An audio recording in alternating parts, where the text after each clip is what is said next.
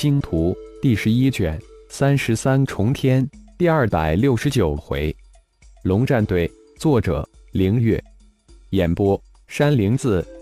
不仅无数天外盟派系对星光盟手中的所谓先觉是势在必得，轮回盟更是对星光盟手中的神诀垂涎三尺，派出无数的高手。两盟对虽然有龙族百位高手护送的白如玉穷追猛打，在眼看就要到手之际，星光盟突然又冒出三大高手，立时将到手的肥肉给夺了回去。任务的难度一下子增长了十数倍，但紧接着，原本被轮回盟、天外盟放弃的另二位星光盟目标突然出现。灾难也紧随而来，无比恐怖的高手和凶兽给轮回盟、天外盟带来了灭绝性的打击。不仅仅是夺取仙诀、神诀的任务变得遥不可及，而且星光盟的恐怖高手将一众轮回盟、天外盟的高手如切瓜砍菜一般歼灭，毫不留手。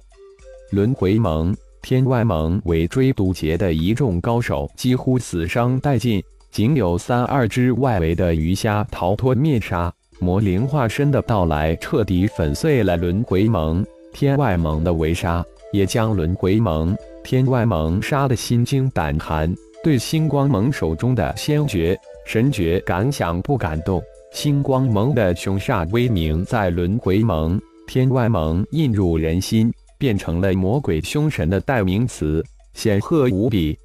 天外盟、轮回盟吃了如此大亏，自然不会自打嘴巴传播；而星光盟魔灵化身等却更是不屑将此事四处传播。毕竟被人追杀也不是什么好事。虽然最终赢了大胜，但却不值一晒。在轮回盟、天外盟损失惨痛大败之时，太上。原始通天三大上古联盟发出征召令，蛮荒对域顿时沸腾无比。天外盟、轮回盟惨败的消息淹没在沸腾之中，除当世战局三方外，没人获悉。星光盟的凶名，除了天外盟、轮回盟外，并没有被传播开来。无论是天外盟、轮回盟，还是星光盟、顶盟，都一致选择放下各盟彼此的仇恨。矛盾将目光投入到九绝山脉禁灵魔族的犬蛮荒对域大事之上，纷纷派出自己盟内的战队向九绝城进发。纪灵魔族的出现既威胁着整个蛮荒对于各种族，但对各种族来说又是一个无比巨大的机遇。是星王的大事，魔灵化身白如玉、熊天。及龙破天一众龙族高手一百零七人乘坐在一头体长达一万多米的九翼天龙，背上风驰电掣般向史城掠去。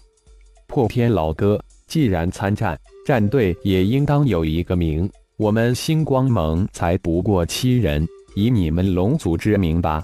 天外朦胧战队，你看可好？魔灵化身笑着与龙破天商议道。天外朦胧战队，好名字，呵呵，我们没意见，一切由浩然老弟做主好了。龙破天笑着应道：“虽然面前这位浩然老弟看上去没什么变化，对自己很和气、很客气，但龙破天却隐隐有种不妥的感觉。面前这个老弟不是以前的老弟，可能是浩然老弟的身外化身。老弟的本尊没来。”龙族圣主龙飞就有一具身外化身，虽然很隐秘，但却被龙破天无意之中发现了，因此龙破天才由此猜测。对着浩然老弟化身，龙破天有那么一丝丝胆战心惊。这位老弟杀人之法太让人恐惧，无论是谁击中之后，肉体灵魂瞬间灰飞烟灭。面对星光盟主浩然这位能瞬间灭杀掉自己这一百龙族高手的超级高手，龙天行及龙族一众高手都默默坐在一边听着，不敢有丝毫插话的意图。一切外交发言权都交给修为在短短一年多就突破到与自己等平齐的龙破天手中。也正是有了龙破天这位与星光盟交好的龙族后辈，龙族一众高手才借助九转金身诀，在短短的时间内齐齐突破到渡劫中期巅峰，整个龙族受益无穷。既然破天老哥也同意，那就这么定了。破天老哥从现在起就是天外朦胧战队队长，进入史城后，战队一切由破天老哥做主。魔灵化身顺口将战队队长也确定下来。呃，老弟，这个队长无论怎么排，似乎还轮不上我。我有何德何能当这个队长？龙破天一愣，立马惶恐地解释道：“魔灵化身右手一伸，一百颗元晶出现在手掌之上，伸手递了过去。有了这个，老哥就不用惶恐了，收下吧。”半个月之内就能助老哥突破到渡劫后期，这个队长也就不在话下了。元晶魔灵化身的话刚落，一众龙族高手齐齐惊叫出来：“是元晶！”龙破天太震惊了，早就听父亲龙天行说过，却从来没有见过。这元晶可是修炼突破屏障的圣物，没想到浩然老弟一出手就是百颗。老弟，这这太贵重了。如玉、熊天、熊迪、熊弟、焦勇、毒哈他们都需要，你还是自己留着吧。龙破天虽然内心无比的渴望，但还是婉言拒绝。区区元晶虽然非常珍惜，却根本无法与老哥与我之间兄弟之情相比，更无法与老哥一直关照如玉之情相比。魔灵化身脸露笑意，接着说道：“在天外盟之内，龙战队绝对能排第一。但九绝山脉禁灵一族全是九级及以上高手，龙战队根本没有半点胜算。老哥可能不考虑自己，但也要为龙战队考虑一下。再说了，元晶对于老弟我还真算不了什么，收下吧。”说到这里。魔灵化身完全带入了本尊的角色，真诚无比，同时又传音道：“这是本尊的意思，收下吧。”想来老哥也应该早就猜到了。等见到本尊，本尊还会有一份薄礼相送。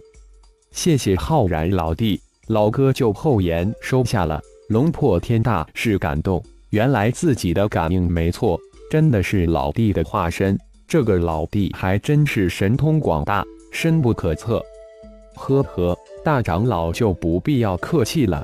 一边的白如玉笑着插了一句道：“熊天、熊迪、熊弟等五位弟子也都笑意盈盈，给龙破天送去个人心中的善意。哦，各城的空间之门都不是免费的，需要原石。我这里还有五千原石。”你这个龙战队的队长收着吧，突破后用原石修炼，还可以很快的稳定境界。魔灵化身再次转给龙破天五千原石。啊，对于龙破天来说，真是惊喜连连。原石与同妖界的灵石一样，是蛮荒世界的通用货币，虽然比不上元晶，但也是修炼的宝贝。对于原石这种宝贝，天外盟各高手也都有收藏，一颗或几颗，但绝对不会有太多。龙天行及一众龙族高手也都内心巨震，欣喜若狂，根本没想到龙破天在星光盟主浩然的心中有如此之高的地位，简直无法想象。终于能够突破了，龙破天惊叫之后也不娇气。欣喜无比的将五千颗原石同样收入妖灵空间之中，如此恩情，只有牢记心中了。仅仅半个月，龙天行一众九十九位龙族高手相继突破到渡劫后期，唯独龙破天没能突破到后期，让他在为父亲及众龙族高手感到高兴之余，又为自身未突破而难堪万分。大长老。不用太过介怀，各位龙族前辈厚积薄发，我们也应该打牢基础，突破渡劫后期只是迟早的事情。白如玉安慰龙破天道：“老哥，如玉说的没错，突破只是时间问题。熊天、熊迪这两个小子，我就没让他们借助元晶突破到后期，基础越牢，对今后突破到更高境界也有利。魔灵化身也接口道：“老弟，如玉说的极是，老哥受教了。”龙破在立即醒悟过来，几千年的修炼还比不上浩然老弟二百多年的体悟，心境快到使成了。九翼天龙现在的体型太过招摇，我们下去吧。通过三号传来的三维地图，魔灵知道以现在的速度，离史城不过几天的路程，于是说道。魔灵的话音刚落，化为万米多体型的九翼天龙突然化为拳头大小的迷你小兽，一百零七位龙战队成员瞬间御空向史城而去。各盟高手蜂拥涌入九绝城，人数在短暂的时间内暴涨千百倍。一时之间，九绝城人满为患，喧嚣一片。丁三号、雾三号微型飞碟隐在九绝山脉的无尽高空，监视着祭灵魔族及九绝城的一切动静，并实时的将消息传递给主人浩然。浩然带着已经突破到渡劫中期的龙飞及其血蛟化身火瞳蚁二号飞碟，日夜不停的全力采集原石。蛮荒对于各盟高手即将再一次蜂拥打进九绝山脉，各原石矿脉也将很快被他们发现，到时将是一个疯抢狂夺的局面。修炼对于每一个种族、每一个个体都是非常奢侈的事情。它需要大量的灵石、丹药、天才的宝，修炼就是一种对自然、对世界的疯狂掠夺。先智先夺，绝不心慈手软。浩然变化成顶天之身，穿行于原石矿脉之中，凭借着神阶的感应和高速的盾飞速的收取着一块块原石。祭灵魔祖采取的战术是围点打援。将几千蛮荒各联盟高手分割成三块，围困于三地，又持续不断的进攻，以消耗三点的各联盟高手。同时派出大量的高手在各处埋伏，准备伏击救援队伍。救援队伍不到三点，被围困的各联盟战队暂时还没有被全歼的危险。浩然要赶在救援大军来之前，将几个大型的原始矿脉采挖一半以上。同时又等待着血麒麟化身、顶盟战队及魔灵化身、白如玉、龙破天等异形的到来。感谢朋友们的收听，更多精彩章节，请听下回分解。